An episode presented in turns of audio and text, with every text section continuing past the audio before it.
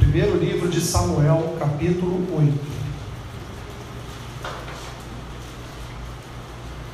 Vamos fazer a leitura de todo o capítulo, aquele que vai servir para a nossa meditação nesta manhã.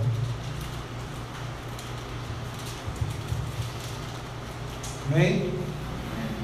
Encontrou o livro de Samuel aí na sua Bíblia?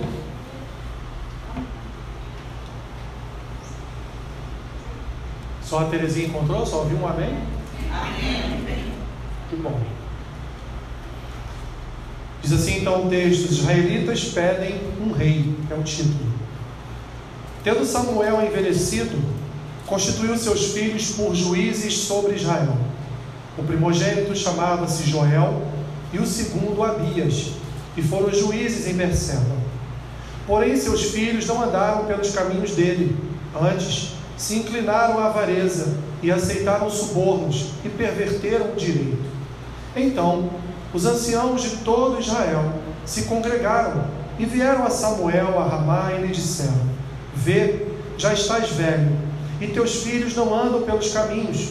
Constitui-nos, pois, agora um rei sobre nós, para que nos governe como o tem todas as nações. Porém, esta palavra não agradou a Samuel, quando disseram: Dá-nos um rei para que nos governe. Então Samuel orou ao Senhor.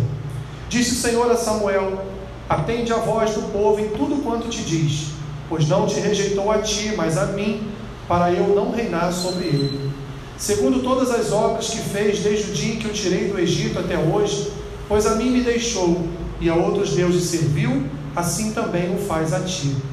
Agora, pois, atende a sua voz, porém adverte-o solenemente e explica-lhe qual será o direito do rei que houver de reinar sobre ele. Referiu Samuel todas as palavras do rei do Senhor ao povo, que lhe pedia um rei, e disse: Este será o direito do rei que houver de reinar sobre vós. Ele tomará os vossos filhos e os empregará no serviço dos seus carros, e como seus cavaleiros, para que corram adiante deles. E os porá uns por capitães de mil e capitães de cinquenta outros para lavrarem aos seus campos e ceifarem as suas messes, e outros para fabricarem suas armas de guerra e o aparelhamento de seus carros. Tomará as vossas filhas para perfumistas, cozinheiras e padeiras. Tomará o melhor das vossas lavouras e das vossas vinhas e dos vossos olivais e os dará aos seus servidores.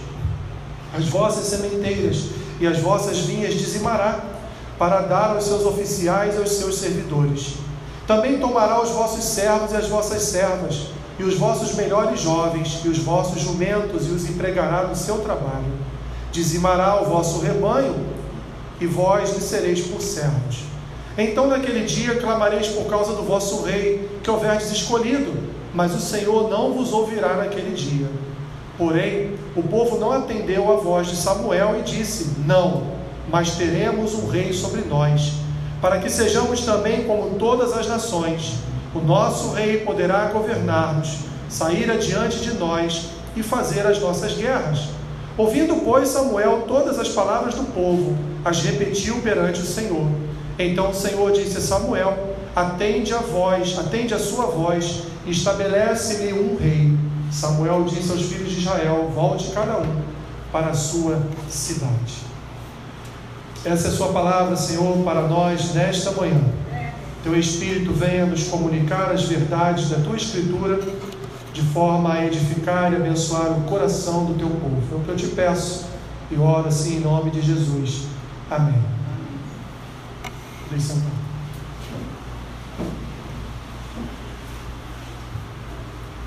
Quem gosta de filmes de reis? Só quatro pessoas? Mais ninguém? Pessoal moderninho aí, né? Cris também, Marcos. Eu adoro filmes de época, filmes que falam de reinados, de reis, filmes de, de vikings. Eu gosto muito de filmes antigos. Quer dizer, filmes que são produzidos agora, mas que retratam, retratam histórias de, de nações, histórias de reinos e Está aqui minha esposa que é minha testemunha em relação a isso. Se deixar, eu passo mesmo de fato o dia inteiro assistindo só esse tipo de filme. porque são filmes que me atraem muito. E nesses filmes, é, que retratam, de certo, até certo ponto, uma vida real daqueles, daquelas nações antigas, das nações é, do século XV, XIV, XVI, são filmes que retratam o poder dos reis, são filmes que retratam toda a reverência que o povo, que a população tinha em relação ao seu rei. Sim, em muitos momentos nós vamos ver o povo com ódio do seu rei por causa da sua tirania, por causa do seu mau serviço à nação, mas ainda assim isso não vinha a inviabilizar o poder e a soberania que o rei exercia sobre, sobre o povo, sobre a nação. E via de regra, meus irmãos, nós notamos nesses filmes toda todo esse clamor idólatra que o povo tinha por um rei. É só você hoje, por exemplo, observar o Reino Unido, né, a Inglaterra, e você vai ver que todo o povo tem um clamor. Quando a rainha vai desfilar pelas ruas, o povo se reúne, é uma verdadeira adoração em torno da, da rainha, em torno do rei, porque é uma nação acostumada é, em sustentar um reino, em sustentar uma família real. Para eles não é motivo de peso, para eles é motivo de orgulho falar da sua rainha, falar dos seus príncipes, embora não sejam tão bons assim eles, né? Mas é orgulho, é orgulhoso para eles falar, falarem dos seus, do seu modo, da sua monarquia, do seu modo e sistema de governo lá no Reino Unido. E assim o era também em toda a história de nações que foram, é, que sofreram este processo de um governo de monarquia, que havia um rei, alguém que era soberano e alguém ali então que comandava todas as ações de uma nação. E o que nós podemos então, que eu estava falando, reparar, é que havia de fato uma idolatria em torno dessa figura, dessa imagem do rei. Em muitas nações, inclusive, o rei ele era como que um deus para aquele povo. O rei ele era como que alguém intocável para aquele povo. As pessoas serviam aquele rei, as pessoas serviam aquele monarca, muitas vezes até tirano, serviam e entregava a eles todos os seus bens, entregava a eles os seus filhos, as suas filhas, as suas terras, tudo que eles possuíam não era deles, mas era de um rei. Assim funciona, meus irmãos, o rei o reinado terreno. Assim funciona um, um, um, um governo, assim funciona uma autoridade. Muitas vezes nós acabamos que, de certa maneira, até certo ponto, nós acabamos por idolatrar a imagem de um governante, a imagem de uma autoridade, achando que está sob as mãos dele toda a responsabilidade pelo bem maior de uma nação, quando ele é apenas uma pessoa finita, limitada, que não tem poder é, humano para realizar todas as coisas que ele pode até com o seu coração querer realizar, mas que não depende só dele, é todo um contexto em volta dele é, para que o governo dê certo e para que ele então atinja os anseios de quem depositou nele uma confiança para, para então que ele fosse um governante. No contexto que nós fizemos a leitura aqui, é interessante traçar aqui um, um, uma linha do tempo histórica para a gente entender o que o povo fez nesse exato momento. Houve aqui uma ruptura de governo. Deus, desde o Éden, Deus é o rei sobre o homem. Desde o Éden, Deus comanda todas as ações do homem. Embora Deus tenha escolhido representantes para ser a sua voz ativa na humanidade, para ser a sua voz ativa na sociedade, para ser um meio de graça e de governo para toda a sociedade, para todo o povo, era Deus que conduzia os passos dessa pessoa. Deus, por exemplo, chama Adão entrega a Adão todo o governo do Éden. Adão então deu nome aos animais, Adão deu nome à sua, à sua mulher. Adão então ele era o comandante daquele pedaço de terra que era o mundo daquela época chamado Éden, para então ele comandar todas as coisas. Depois, séculos depois, Deus então vai chamar um homem chamado Noé. E através de Noé, Deus vai trazer uma segunda criação. Através de Noé, Deus vai, vai estabelecer agora um novo governo sobre a vida deste homem, para que este homem viesse a governar todas as coisas a partir daquele momento. Chegamos lá em Abraão, a mesmíssima coisa. Deus vai estabelecer em Abraão um homem que vai ser o líder da sua nação, o líder do seu povo, aquele que será o responsável por frutificar por reproduzir, né, por procriar os futuros filhos de Deus, os futuros pertencentes a uma nação, a um povo, da cuja sua identidade é a própria identidade de Deus. Depois vamos ver é, o, o neto de Jacó, o neto de Abraão, Jacó, que vai então através das doze tribos formar então a nação que nós conhecemos como Israel. Esta nação vai ser conduzida no futuro por um homem chamado Moisés, e quem ele é? Ele é o representante do governo direto de Deus. Deus reina sobre o seu povo através daquele homem. Aquele homem, então, ele cumpre fielmente todos os propósitos de Deus, tudo que Deus quer realizar na nação. Depois vemos a figura de Josué, que vai substituir Moisés. Josué, então, um líder, é um general, é um guerreiro, mas também é uma espécie de governante de todas aquelas tribos. Aí ele, então, lá no seu livro, né, o livro de Josué, vai fazer o partilhar, vai dividir toda a herança das terras lá de Canaã para cada uma das tribos. Então entramos no período de juízes, onde agora não havia só um homem que era representante de Deus, mas vão haver agora vários juízes que Deus vai levantar em determinados momentos históricos para livrar o seu povo das mãos dos adversários e ali fazer um governo provisório sobre a nação. Até este momento, até o livro de Juízes, o povo ele é governado então diretamente por Deus. Deus é o rei, ele é o monarca, nós chamamos isso de uma teocracia, ou seja, um governo direto de Deus. Deus escolhe homens para é, exercer o seu domínio, o seu governo sobre a sua nação, sobre o seu povo. Chegamos então agora em Samuel. Samuel ele é sacerdote, ele é profeta e ele é juiz. Ele então exerce os três ministérios em Israel. Mas chegamos no momento em que Samuel ele já está meio que com o pé na cova, né? já está numa idade muito avançada e o povo, os anciãos olham para ele e não veem em Samuel mais uma perspectiva de liderança divina. E olha para os filhos de Samuel, para Joel e Abias, e também não enxergam neles uma perspectiva de um governo divino, porque eles eram homens corruptos. E vejam só, né, os filhos do grande Samuel, os filhos do grande profeta, sacerdote e juiz eram corruptos eram homens maus, eram homens que faziam mal à nação. Os anciãos olham para isso e se veem dentro de uma perspectiva agora para o futuro, uma perspectiva péssima. Quem vai nos governar? Quem vai agora exercer essa soberania sobre a nação? Só que eles esqueceram de toda essa linha histórica que nós traçamos aqui.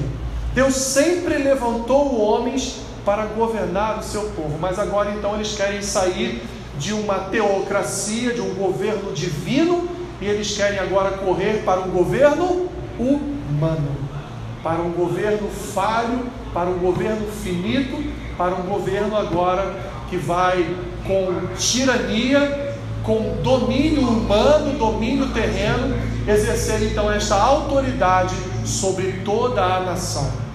Isso foi uma ruptura na história do povo, essa foi a ruptura mais importante na história de Israel. Meus irmãos, Israel era governada por Deus e agora será governado, mesmo que a escolha seja do Senhor, mas será governada por um homem. Agora, um homem será o rei, um homem exercerá autoridade, um homem exercerá um domínio, um homem exercerá uma soberania, ainda que seja frágil, ainda que seja limitada, mas ele exercerá este poder limitado sobre a vida do povo. Então ele agora, ou ele vai atender a voz do chamado de Deus, ou não. Por quê? Porque o povo constituiu sobre si uma autoridade terrena para governá-los.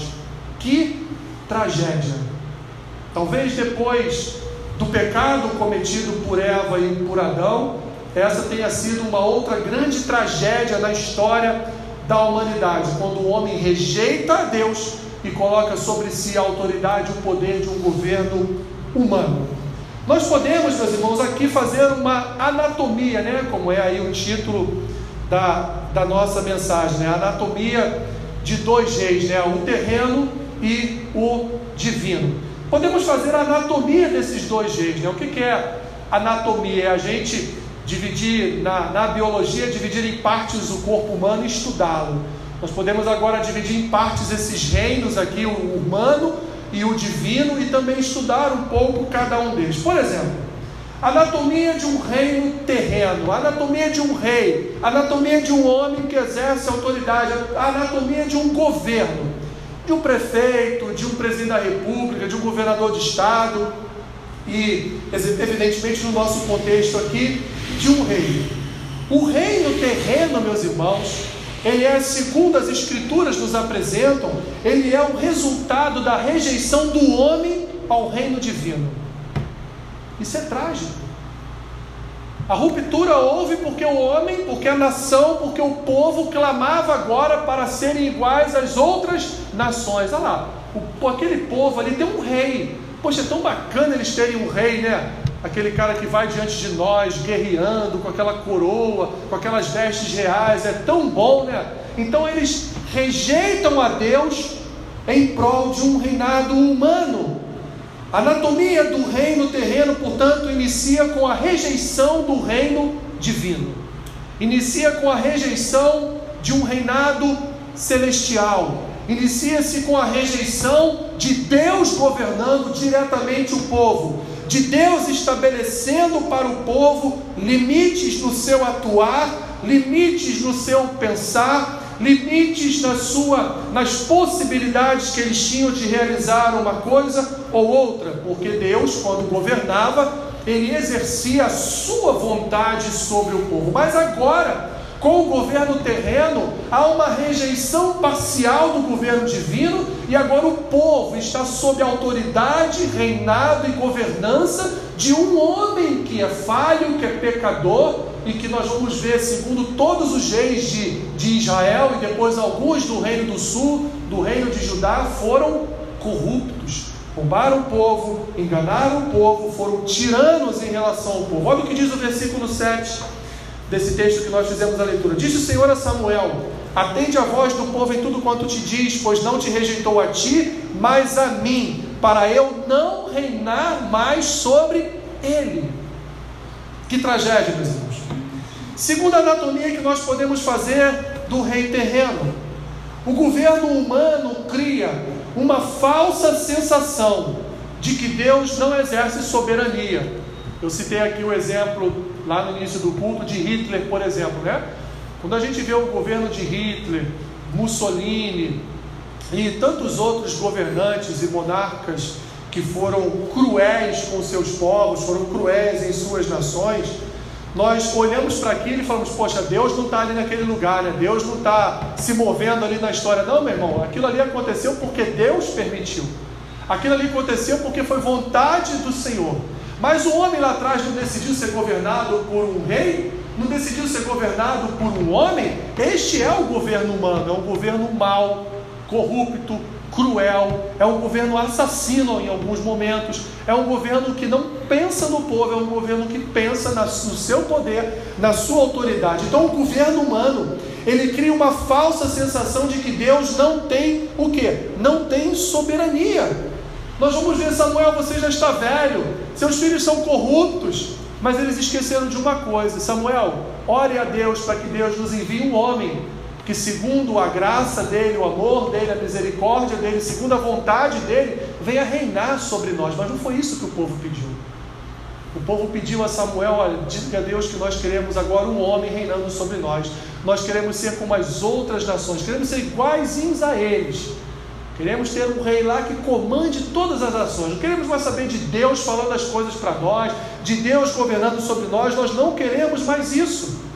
Dá um pulinho lá em Romanos capítulo 13.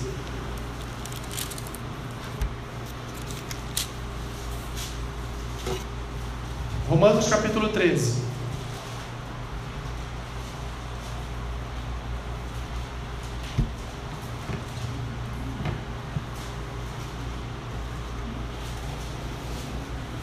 A expressão que eu usei aqui de falsa sensação é porque é uma falsa sensação de que Deus não tem soberania por causa de todo o mal que um governo humano realiza em uma nação. Mas Romanos 13 vai dizer para nós assim, versículo 1: Todo homem esteja sujeito às autoridades superiores, porque não há autoridade que não proceda de quem?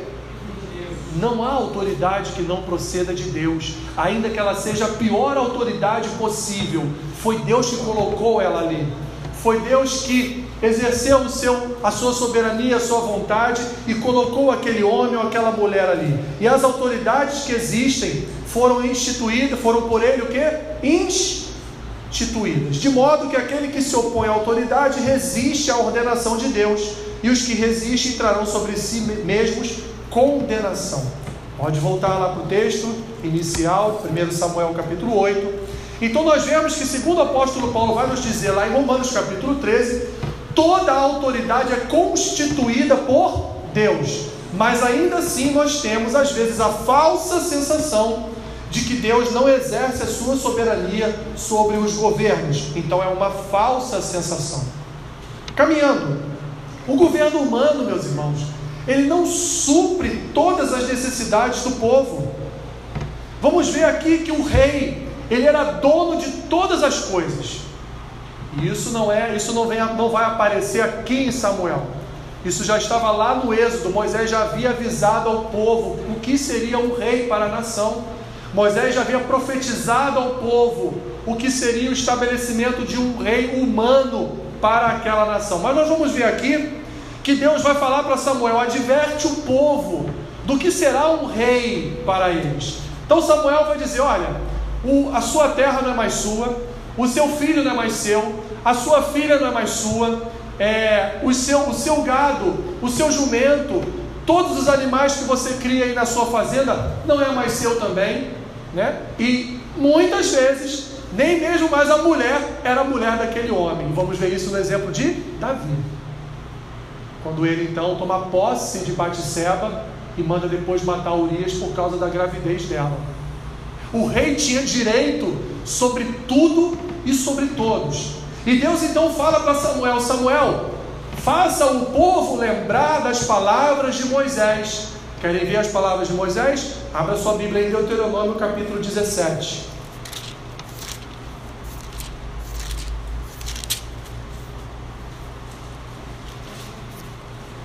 Versículo 14.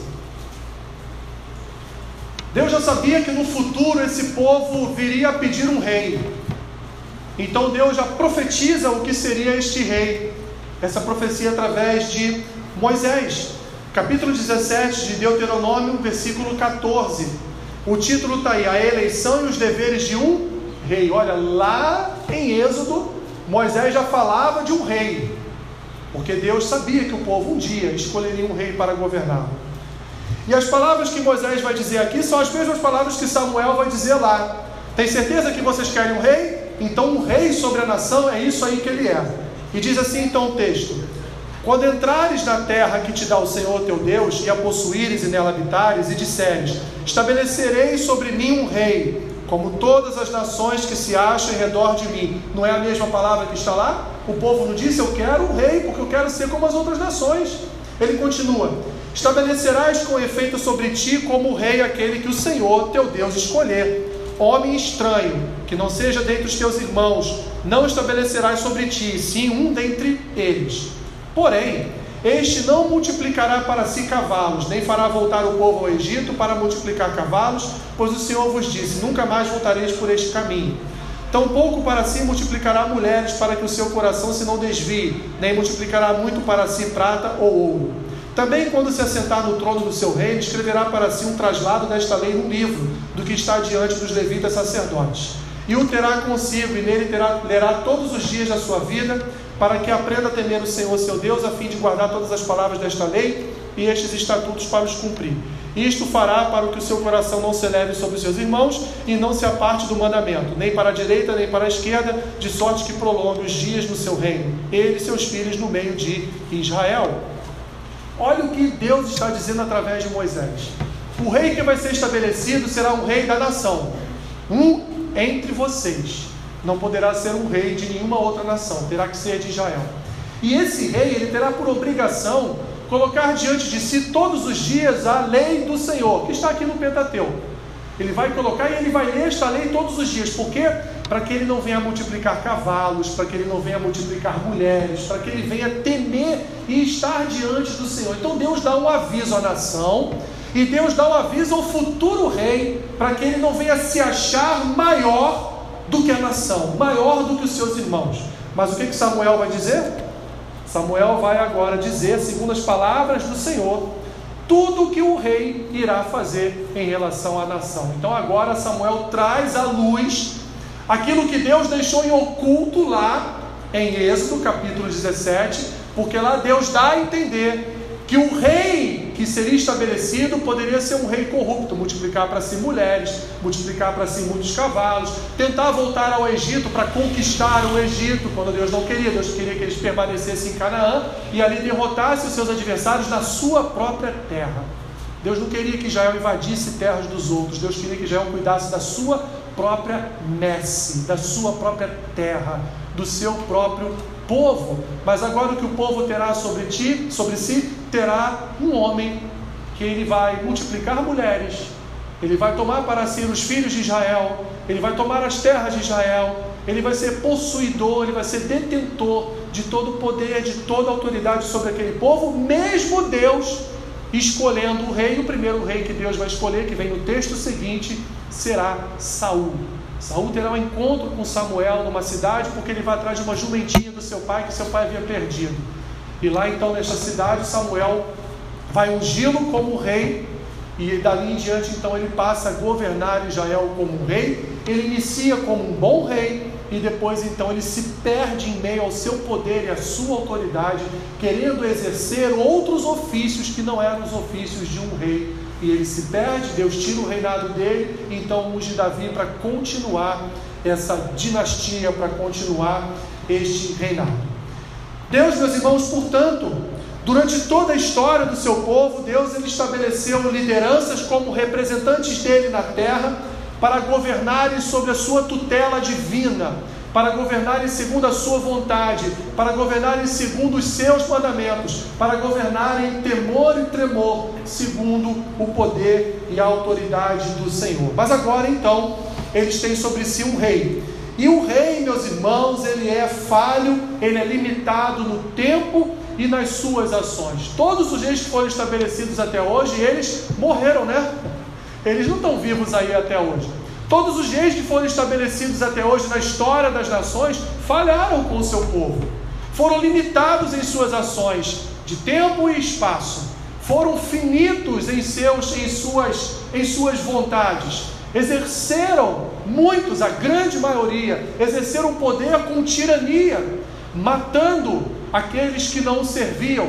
Outra coisa interessante que a gente observa nos, nos, li nos livros e nas histórias de reis é que todas as vezes que alguém chegava é, em frente ao rei fazia o quê?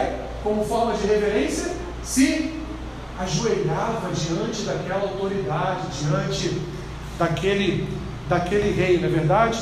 E nós vamos ver, meus irmãos, algumas histórias da palavra do Senhor onde homens de Deus nunca se ajoelharam diante de outras autoridades, porque eles só dobrariam os seus joelhos diante do Rei dos Reis e Senhor dos Senhores. Por fim, o reinado então ele é retratado lá no versículo 20. O povo vai dizer: para que sejamos também como que? Como as outras nações. Só essa primeira parte. Um reinado, meus irmãos, ele é a cara do seu reino. Eu acho muito engraçado o brasileiro, por exemplo, reclamando da corrupção dos seus governos, né? Mas o brasileiro talvez seja um dos povos mais corruptos do mundo.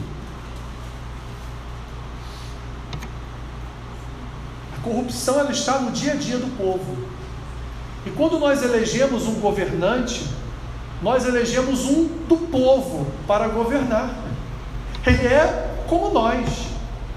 Você pode estar pensando assim, mas eu, eu não sou corrupto, eu nunca roubei, eu nunca fiz nada que pudesse denegrir a minha imagem ética, a minha imagem moral como uma pessoa, um brasileiro, né? Como alguém que possui um CPF, uma identidade, eu ando sempre correto nas minhas ações. Então você é, você está dentro daquele percentual mínimo de um povo.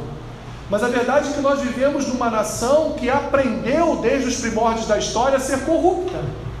É a nossa cultura ser corrupto, é a nossa cultura ser desta forma. Então nós olhamos para aquele que nos governa, mas quando o nosso farol está queimado, e, ou de alguns irmãos né, está queimado e ele é parado numa blitz, né, porque o farol está queimado, fica 10, 20, 30 lá para o guarda liberar, né? Muitos fazem isso. Eu tenho um exemplo próprio. Eu fui fazer, quando tinha vistoria em Detran, fui fazer vistoria no Detran. E o meu carro, apesar de novo, foi reprovado por causa de um pneu. E um irmão da igreja, despachante, veio falar comigo. Se você tiver 50 reais aí, eu consigo liberar para você ali. Eu falei, não, meu irmão, obrigado. Eu vou gastar 300 ali no pneu novo, mas eu vou, não vou, não vou pagar para liberar meu carro. Mas o sistema te conduz a isso. O sistema brasileiro, não de televisão, né, SBT, mas o sistema brasileiro de corrupção, ele demanda isso. Então muitos reclamam, muitos falam mal dos governos, mas o governo é o retrato da nação e a nação é o retrato de um governo. Porque de onde saiu aquele homem? Aquele homem saiu de uma sociedade corrupta. Aquele homem saiu de uma sociedade má. Aquele homem saiu de uma cultura do, da lei de Gerson, né? Vou me dar bem agora. Agora que eu sou político, vou me dar bem em tudo. Terminando a anatomia de um reino terreno, meus irmãos, o reino terreno, então, ele é falho, ele é corrupto, ele é mau, e ele exerce uma autoridade, um poder limitado, limitado à vontade de Deus, limitado à graça de Deus, limitado à autoridade de Deus, porque nós vimos lá em Romanos capítulo 13 que todo o poder, toda a autoridade é constituída segundo a vontade do Senhor. Então você hoje vai sair daqui, você vai votar em alguém, mas aquela pessoa só vai ganhar a eleição se for da vontade de Deus. Por mais que você ache que seu candidato está certo, vai ganhar, é ó concurso, tem como ele perder, mas pode chegar no final do dia e você se decepcionar. Ele perdeu, porque é a vontade do Senhor. Nós exercemos a nossa responsabilidade do voto, mas a decisão final é da vontade do Senhor. E se nós escolhemos mal, é, Deus pode também fazer como ele fez aqui com Samuel. Samuel, deixa eles escolherem quem eles querem escolher. Porque depois, como diz o versículo 18, eles vão me clamar por causa do rei que escolheram, mas Deus não os ouvirá naquele dia. E quantas nações sofrem por elegerem um governante, um, uma autoridade que é má, que é corrupta, que é ruim e que vai exercer um governo ruim diante do povo. A anatomia, então, meus irmãos, de um rei terreno, ela é a pior possível, e foi exatamente essa anatomia que o povo escolheu. E muitas vezes nós também, com o nosso coração, escolhemos servir ao reinado, o nosso próprio reinado, né? De vez em quando a gente põe uma coroa sobre a nossa cabeça e nós achamos que somos é, sabedores do que fazer, ou que nós sabemos qual é, qual é a vontade de Deus, que nós sabemos o que nós devemos fazer em certas situações. Então, de vez em quando, a gente se assenta no trono também e tenta conduzir a nossa própria vida. Mas olha a anatomia do reinado eterno. Olha a anatomia de um rei celestial. Como Deus governava o seu povo, meus irmãos, já falei, através sempre de um representante. E o que esse representante fazia? Fazia sempre o melhor para o povo. O governo de Deus em relação ao seu povo era exercido de forma a que Deus conduzisse o seu povo para que fosse realizado aquilo que fosse melhor para eles. Deus vai instituir uma lei, uma regra, primeiro com os dez mandamentos e depois com todo o Levítico, com toda a lei levítica, com todas as leis que estão ali é, consignadas no Pentateuco. nos cinco primeiros livros da Bíblia, né? a, lei, as leis que chamamos de leis mosaicas, está ali. Por que, que Deus estabeleceu leis para o seu povo? Para que o seu povo vivesse feliz. Aquelas leis eram leis que trariam para o povo saúde, educação, ética da governança, moralidade, tudo que conduziria o seu povo no caminho e pelo caminho da santidade, que resultaria numa nação próspera, numa nação feliz e numa nação que temia, temeria e tremeria diante do Senhor. Ou seja, uma nação que seria exemplo para outras nações. Deus queria que Israel fosse luz para o mundo. Deus queria que Israel fosse o sal da terra. Deus queria que Israel fosse invejada pelas outras nações. Que as outras nações olhassem para Israel como modelo de bom governo, como modelo de um reinado próspero, e não só terreno, mas um reinado próspero e eterno, porque o Israel de Deus não era só para a terra de Canaã. O Israel, a nossa, a igreja do Senhor, não é só para a terra, ela é para a eternidade, ela é para uma vida eterna. Deus então governava o seu povo, Deus governa a sua igreja com amor, misericórdia, graça, bondade, fidelidade, longanimidade, mas também governa com juízo, mas também governa com justiça, com retidão, com santidade. Então, o governo divino, o reinado celestial, ele é infinitamente melhor do que o falho governo terreno. Segundo, o governo divino, meus irmãos, ele é eterno. Deus governa o seu povo não para que o seu povo só seja um povo alegre, feliz, próspero e bom nesta terra, mas Deus governa o seu povo para a vida eterna. Deus prepara o seu povo para pisar na futura Jerusalém. O reinado de Deus sobre o seu povo, ele é um reinado, não é um reinado temporário, não é um reinado limitado, não é um reinado passageiro, ele é um reinado eterno. Ele é para sempre, ele é para todos os tempos. O reinado de Deus sobre o seu povo, ele não é limitado por ações, ele não é limitado pelo tempo, ele não é limitado pelo espaço. Deus reina sobre o seu povo para conduzir o seu povo à eternidade, para conduzir o seu povo a um serviço eterno, para conduzir o seu povo a estar diante do Rei dos Reis e Senhor dos Senhores para todo sempre. Mas o rei terreno, ele é limitado, finito e ele é mortal. Ele morre, ninguém serve um rei para todo sempre, mas o reinado divino, celestial, ele é eterno. O reino divino, meus irmãos, ele abençoa o seu povo, abençoa os seus súditos, ele abençoa a sua nação nesta terra e salva o seu povo para a eternidade. Como Israel pôde trocar esse reinado? Deus não conduz só o seu povo em prosperidade nessa terra, mas Deus também prepara e salva para uma eternidade. Porque Deus não quer ser rei do seu povo só nesta terra. Deus quer ser rei do seu povo na eternidade. Deus quer reinar sobre o seu povo na eternidade. Deus quer o seu povo diante dele louvando e adorando, como estão os anciãos lá nesse momento, né? 24 horas louvando e adorando ao Senhor. Deus quer que o seu povo um dia também, depois da volta do Cordeiro, o seu povo esteja reunido na eternidade para louvar e adorar a figura do Rei dos Reis e do Senhor dos Senhores. O reino divino, meus irmãos, ele é dono de todas as coisas, mas ele é diferente do reinado terreno. Enquanto o reinado terreno ele é dono de todas as coisas e toma para si a posse de tudo, o reinado divino ele é dono de tudo e de todos, mas ele entrega em nossas mãos para nós administrarmos todas as coisas. O que Deus vai falar para Adão?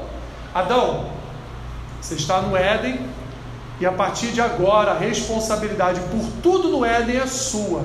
Estou colocando em suas mãos. Você vai dominar sobre os peixes, sobre as aves, você vai dominar sobre todos os animais. E Adão deu até o nome de cada um dos animais.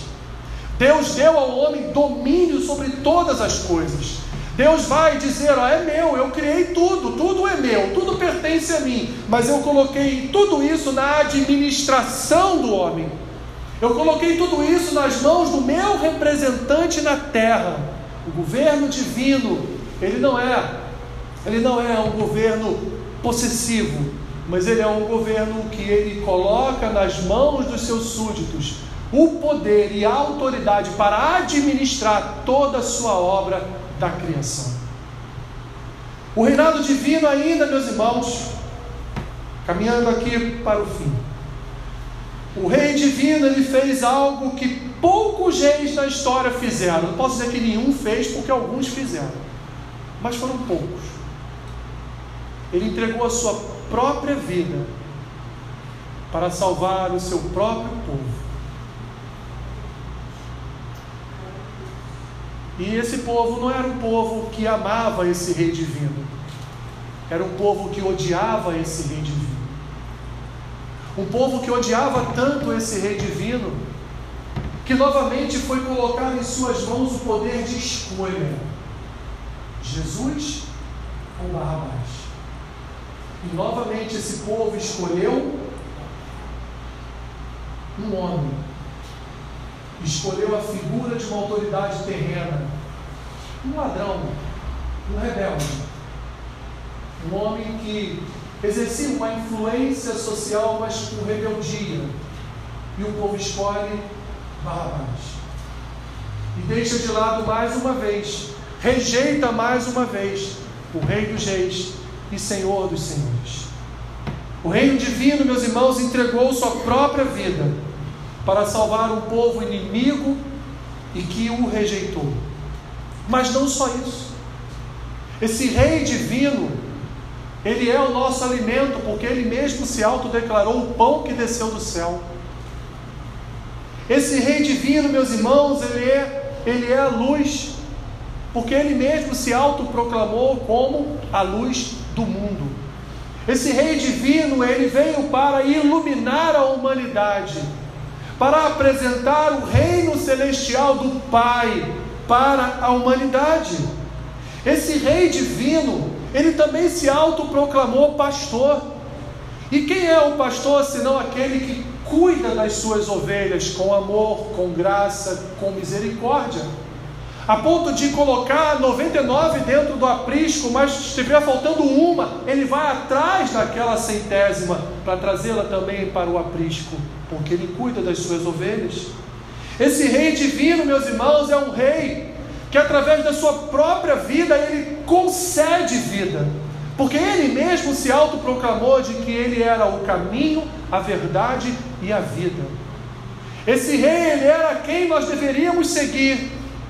Este rei era a própria vida que nós vivemos. E esse rei, ele proclama verdades decretos verdadeiros para a nossa vida, segundo a Sua palavra, porque a Sua palavra é Ele mesmo, porque Ele é o Verbo. Esse rei era o próprio Verbo que desceu do céu, habitou entre nós, cheio de graça, de majestade. A glória do unigênito do Pai estava diante de todos nós mas ele foi rejeitado pelo povo, ele foi rejeitado pelos seus, ele foi rejeitado pela sua própria nação. Esse rei, esse rei era água que dá vida. Como ele vai dizer para a mulher samaritana: Te darei água, água que te dará vida.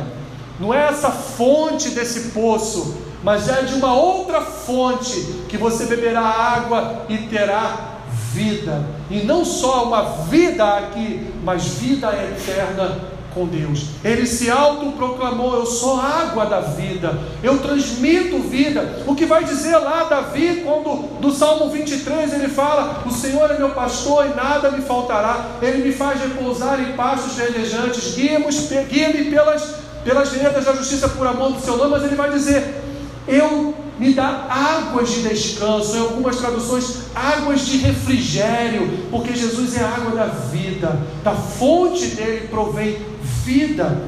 Que rei é esse, meus irmãos? E ele também se autodenominou a porta, porque só encontramos o verdadeiro caminho quando entramos pela porta do Rei verdadeiro, que é Jesus. Olha o que diz Apocalipse capítulo 19 para terminarmos depois com algumas aplicações. Apocalipse 19, versículo 11.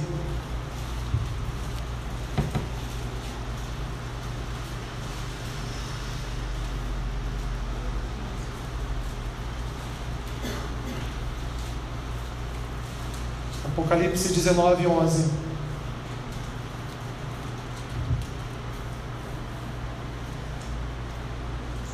Vi o céu aberto, e eis um cavalo branco. O seu cavaleiro se chama Fiel e Verdadeiro, e julga e peleja com justiça. Os seus olhos são chama de fogo, na sua cabeça há muitos diademas. Tem um nome escrito que ninguém conhece, senão ele mesmo. Está vestido com um manto tinto de sangue, e o seu nome se chama o Verbo de Deus. E seguiam nos exércitos que há no céu montando cavalos brancos com vestiduras de linho finíssimo, branco e puro. Sai da sua boca uma espada afiada, para com ela ferir as nações, e ele mesmo as regerá com um cetro de ferro. E pessoalmente pisa o lagar do vinho, o furor da ira de Deus Todo-Poderoso. Tem no seu manto e na sua coxa um nome escrito: qual é? Rei dos Reis e Senhor dos Senhores. Então vi um anjo posto em pé no sol, e clamou com grande voz, falando a todas as aves que voam pelo meio do céu: Vinde, reunimos para a grande ceia de Deus, para que comais carnes de quem? De reis terrenos, carnes de comandantes, carnes de poderosos, carnes de cavalos e seus cavaleiros, carnes de todos, quer livres, quer escravos, tanto pequenos como grandes e vi a besta e os reis da terra com seus exércitos congregados para pelejarem contra aquele que estava montado no cavalo e contra o seu exército. Mas a besta foi aprisionada, e com ela o falso profeta, que com os sinais feitos diante dela, seduziu aqueles que receberam a marca da besta e eram os adoradores da sua imagem. Os dois foram lançados vivos dentro do lago de fogo que arde com enxofre. Os restantes foram mortos com a espada que saía da boca daquele que estava montado no cavalo, e todas as aves se fartaram das suas carnes. Esse é o Rei Jesus, meus irmãos. O Rei que um dia voltará, como diz aqui o livro de Apocalipse, vencerá a besta, o falso profeta, e fará com que as aves dos céus comam da carne de todos os reis que já existiram na terra e que não serviram, de todos os reis que foram tiranos, de todos os reis que foram corruptos, de todos os reis que não temeram e não tremeram diante do Rei dos Reis e Senhor dos Senhores. Que aplicações, irmãos, poderemos fazer dentro desse contexto de Samuel, primeiro livro de Samuel, capítulo 8, para as nossas vidas? Primeiro, Nunca considere um governo terreno infalível. Nunca. Todos os governos são pecadores, porque todos os homens pecam. Todos os governos são falíveis. Todos os governos são limitados. Todos os governos são finitos. Portanto, eles erram, acertam, erram, acertam. Mas o governo terreno não é como o governo divino, que só acerta, acerta e acerta. Segundo, nós somos governados por Deus. Nós, igreja, somos governados pelo Senhor. E Ele estabeleceu para o nosso governo um que é representante dele, é o cabeça, Jesus. Ele governa a sua igreja com poder e autoridade. Não há constituição no mundo que possa nos fazer contrariar as Escrituras. As Escrituras são a nossa primeira lei, ela é que rege a nossa vida, ela é que tem poder e autoridade sobre nós. Como o apóstolo Paulo diz, nós respeitamos todas as autoridades que Deus constituiu no mundo.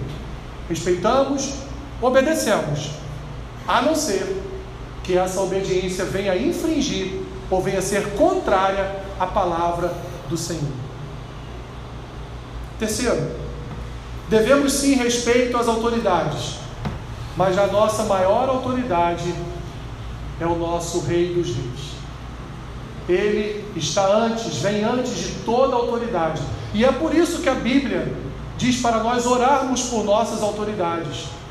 Porque as nossas autoridades devem receber de nós oração, para que o Senhor, com a sua graça e misericórdia, possa vir e abençoar aquele político, aquele governante que vai estar ali, para quem sabe mover o coração dele a exercer o seu ofício, um ofício tão nobre, tão nobre, de exercer então, de exercer esse ofício tão nobre a bem do serviço público, a bem de manifestar é, ações que venham de encontro aos anseios do povo, que venham de encontro às necessidades de toda uma nação. A nossa oração é para isso, para que o Senhor abençoe, conserve, dê graça a esses governantes para que eles sejam bons governantes para o seu povo, mesmo com as suas falhas, mesmo com as suas, as suas limitações. E por último, nós votamos, escolhemos, mas toda autoridade ela é constituída por Deus. Você pode criticar, falar mal, você pode até quando encontrar um político na rua até repreendê-lo por sua malignidade. Mas antes de tudo isso, como uma autoridade constituída por Deus, você deve orar por ele. Você deve interceder por ele. Pelos governantes, pela nação e por tudo, por tudo que nos cerca neste meio tão difícil, meus irmãos, tão difícil.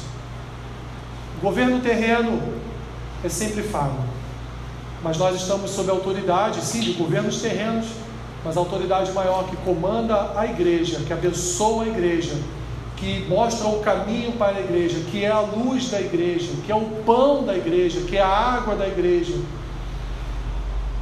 é Jesus. E a Ele que nós servimos, Ele é o nosso Rei. E a anatomia do reinado de Cristo ela é perfeita.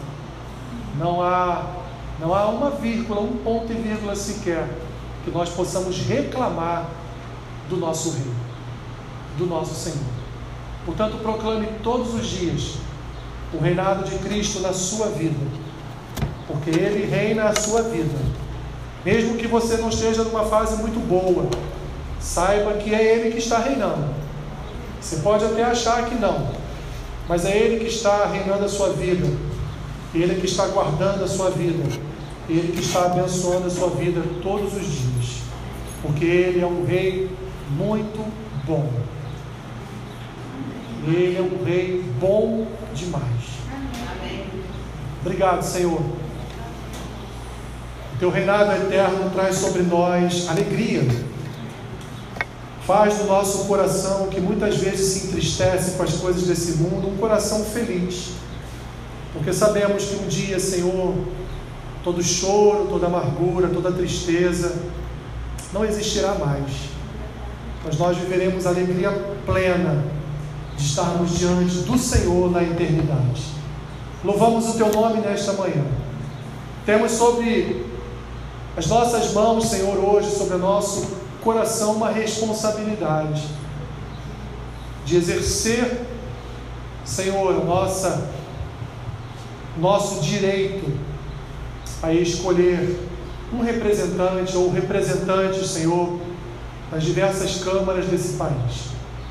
Pedimos ao Senhor que, que o Senhor conduza essas eleições em paz, em segurança, que não hajam confrontos, que não hajam brigas, Senhor, que também não hajam comemorações tão efusivas, Senhor, mas que haja, que haja no coração desses homens que serão eleitos hoje, o temor e o tremor pelo Senhor. Que eles sintam no coração o peso da responsabilidade. Senhor, que eles passarão a ter a partir de 1 de janeiro sobre a vida de toda uma nação. Abençoe o teu povo que estará saindo daqui agora para votar. Ajude o Senhor em tudo que eles farão no dia de hoje. O que eu te peço, que essa palavra, essa palavra esteja no seu coração, uma boa semente. Guardando, Senhor, que o reinado terreno ele é, ele é mortal, ele é limitado. Mas o Senhor, no Senhor não há limitação. No Senhor não há mortalidade. No Senhor não há finitude. Tu és o nosso Rei. E a Ti adoramos e a Ti obedecemos para sempre. Abençoe o teu povo, Senhor, hoje, em nome de Jesus. Amém.